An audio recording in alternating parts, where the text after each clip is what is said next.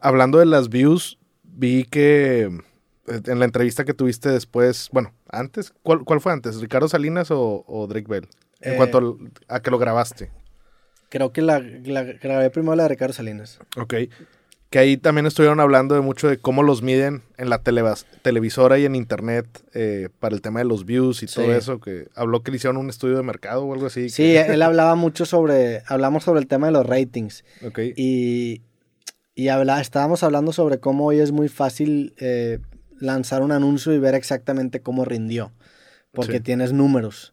Y antes la, los anuncios no funcionaban de esa manera. Antes, pues era ojo de buen cubero a ver cómo le iba. O sea, todo el concepto de rating y, de qué, y de qué tanta gente ve un programa de televisión es una caja negra. Y sepa la chingada cómo le hacen para estimarlo y sepa la chingada qué tan certero sea esa estimación. Entonces hablábamos sobre eso y él decía que muchas, obviamente, de estas mediciones están manipuladas por los anunciantes para sacar mejores tratos. Sí. Pero ese capítulo también eh, estuvo muy chingón, era algo que quería hacer desde que grabamos la primera parte, me quería aventar una segunda parte con Ricardo. ¿Desde el primero ya habían pactado la segunda o salió de repente? Pues yo casi, yo casi siempre la tiro, de que, oye, güey, está abierta la puerta para la segunda. Entonces yo siempre tiro eso, si el capítulo me gusta, la tiro. Entonces se podría decir que ya estaba la invitación. Pero me busca el equipo de Ricardo hace algunos meses, me dice, oye, qué pedo, ojalá sea una parte de eso. Le digo, bájalo. Y nada más acordamos fechas, yo programé eh, ese viaje a Ciudad de México para grabar otro creativo, el que ahorita también vamos a hablar. Y fuimos ahora a las oficinas de TV Azteca para grabar la segunda parte con Ricardo Salinas. La primera parte las habíamos, las habíamos grabado en otra oficina que tiene, que es como la de sus asuntos personales, que es en un edificio. Este fue en TV Azteca, en las oficinas de TV Azteca. Eh, él tiene como un comedor slash sala de juntas bien pasado de lanza, la neta, bien bonito. Te iba a decir que pensaba que era su casa, güey. No, era, era, era TV Azteca las oficinas. Ok. Y ahí, pues él dijo que era su comedor en, la, en la plática, grabamos en su comedor y, y estuvo muy buena, güey, la neta. Fue diferente en el sentido de que el primer creativo, él no me conocía, eh, no, no existía como que esa confianza, y en este mundo creativo, pues no es como que somos compas de toda la vida, pero ya hay, ya hay confianza, ya lo conozco yo mejor a él y él ya me conoce a mí y ya nos saltamos toda esa parte de, oye, ¿cuál es tu intención? ¿Qué es lo que estás haciendo? O sea, como que esa parte de, de, más que nada de él hacia mí, de decir, ¿quién eres tú, güey? O sea, ¿qué, quieres lograr con esto? Y fue una plática, la neta, bastante genuina, güey. Eh, yo venía de haber visto su documental que sacó, la neta me gustó mucho, le saqué preguntas ahí, güey. Y, creo que abordamos temas muy cabrones. O sea, estos últimos creativos me he estado clavando mucho en esta década de los noventas, terminando los ochentas, sí. porque me ha tocado hablar con muchos de sus protagonistas y en esa época Ricardo Salinas pues estaba apenas adquiriendo TV Azteca, conoce a Carlos Salinas, que con Carlos Salinas se mete en un pedo mediático porque al ganar en la concesión de TV Azteca los medios lo empezaron a acusar de que era su primo porque los dos se, se Salinas, güey. Entonces él no me habla de todo este pedo, me habla de la guerra de las televisoras, de cómo Televisa pues obviamente en un en un gesto de, competencia, lo empezó a presionar muchísimo por este supuesto conflicto de intereses y cómo eventualmente lo arrestan y se lo llevan a declarar, güey. Eh, hablamos también de, del tema de, ser el güey que está eh, como cabeza de una organización muy grande. Estuvo la neta muy bueno, el, episodio lo, disfruté bastante. Ahí aparte de, ver el documental, ¿te preparaste de alguna otra forma? Eh, ¿Investigaste algo aparte? No, la neta nada más, ese, ese, ese creativo antes de, llegar me, aventé el documental en el Uber.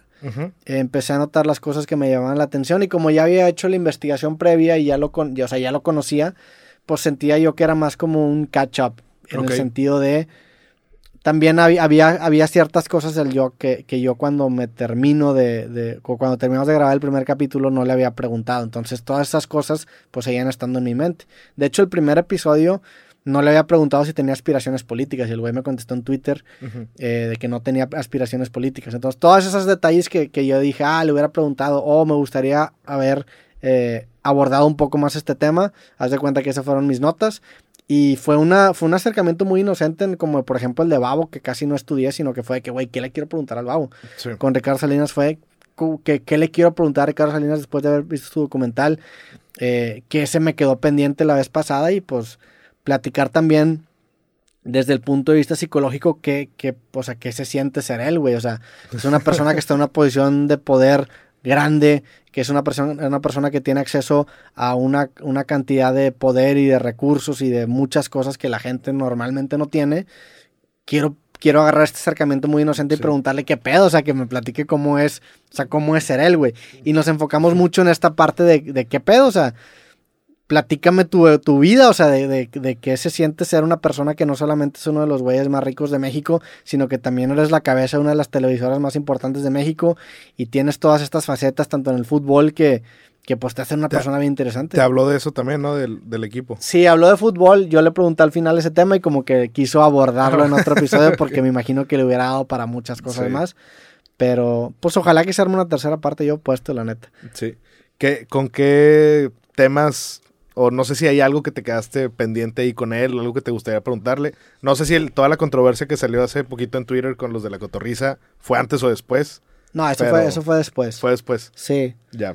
Pues la, la, neta, el tema del fútbol, güey. El tema del fútbol sí me, sí me gustaría armar un capítulo específicamente del tema del fútbol. Sí. Creo que lo de, lo, lo de su. lo de todo el tema de TV Azteca, de, de, sus inicios, eso ya lo abordamos muy bien en los segundos creativos. Entonces, me, si se arma un tercero, me emocionaría ver qué, de qué platicaríamos, güey. Sí. Porque ya abordamos toda esa parte, güey. Entonces, ya los siguientes temas, pues ya serían más una plática. Sí. Un, un, y eso me emociona. Entonces, la neta, no, no, no me quedé con, yo creo que con nada más que lo del fútbol, así pendiente de platicar Sí. con él, pero seguramente si se da la oportunidad otra vez, va a sal- van a salir temas, güey. Pues ya ves, con Pepe tengo nueve y con Farid, o sea, tú contigo, güey, también le caes un chingo de Eh, veces. Sí, pero ya no soy dueño de. O sea, ¿Qué es lo que te iba a decir, güey? O sea, de, pues simplemente de saber que, cómo es y, y lo que representa. ¿Sabes qué le voy a decir? Le voy a decir un coñaquito, güey. Pues sí, güey, puede ser. ¿Tú crees que tome coñac? Que no, no sé si tome, la neta. No. No, Capaz no. si ve tu bote y dice, esas mamadas yo no tomo, güey. Sí, sí, debe ser que, güey, no mames, no me traigas eso. No, la neta no sé si tome, güey. Un o algo. cre- creo que sí toma porque el, el, el, el- la persona que atiende ahí en las oficinas, eh, como yo traía un mezcal porque venía de la plática que tuve con Diego Boneta previamente, él creo que me, me comentó que tomaba mezcal, no estoy seguro, pero digo, no tenemos que tomar, no hay pedo. Eh, pero pues el Que si se puede, mejor, El coñaquito está, está rico. Sí, sí. Ok. Sí, veía hace poquillo, me acuerdo de un video de... Creo que invitaba a varias, a varias personas a su fiesta y, y comían todos o no sé. Sí, hizo como una fiesta. Es que pues con la gente que trabaja con, Sí. con o para TV Azteca, ¿no? Sí. O sea, sí hizo como una fiesta en Twitter ahí. Que fue mucha gente. Fue Poncho de Nigris y creo que fue el Escorpión Dorado y no sé quién más fue. Ahí andaban. Pero este, este, güey, es una persona muy interesante porque Sí. uno pensaría que es un personaje la persona que está en Twitter, pero no es, güey. Realmente o sea, es, él lo... es un güey que no, no, o sea, es un vato que impone también. Sí. Es un güey imponente, no, no, no escatima en sus palabras para nada. La gente alrededor se, se pone nerviosa o cómo lo notaste eso. Sí, pues, definitivamente tienen un grupo de personas que lo respetan mucho, Sí. pero, pero es un güey muy neta, o sea, eso, eso yo lo respeto un chingo, o sea, en ningún momento me han puesto un tipo de dirección a la plática. Ahora que fui la, la, la- la segunda vez, hubo un- una persona que antes de, de- de que llegara Ricardo, porque antes de que llegara Ricardo montamos las cosas y de repente escuchamos el helicóptero llegar y el vato llega en helicóptero y ya baja a la oficina. Entonces ahí había como un güey que era, era un cubano y pues me empieza a preguntar que, oye, ¿qué le vas a preguntar? ¿Cómo vas a estar el pedo? Nada más para, para ver, para, para, ajá, para calarme. y yo le dije, pues no sé, güey, la neta nada más vi su documental y quiero cotorrear con él. Pero en ningún momento hay un de que, oye, no le preguntes de tal cosa y no le preguntes de tal cosa.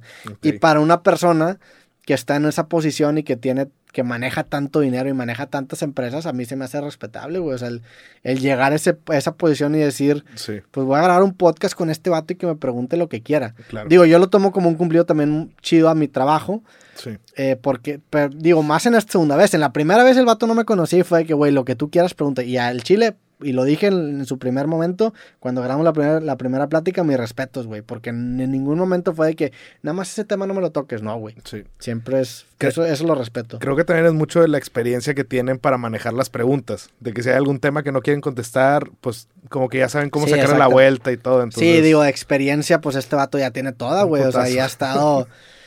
De hecho, hablamos justamente. Hablamos de, de la elección presidencial en el 2000, que fue la que ganó Fox.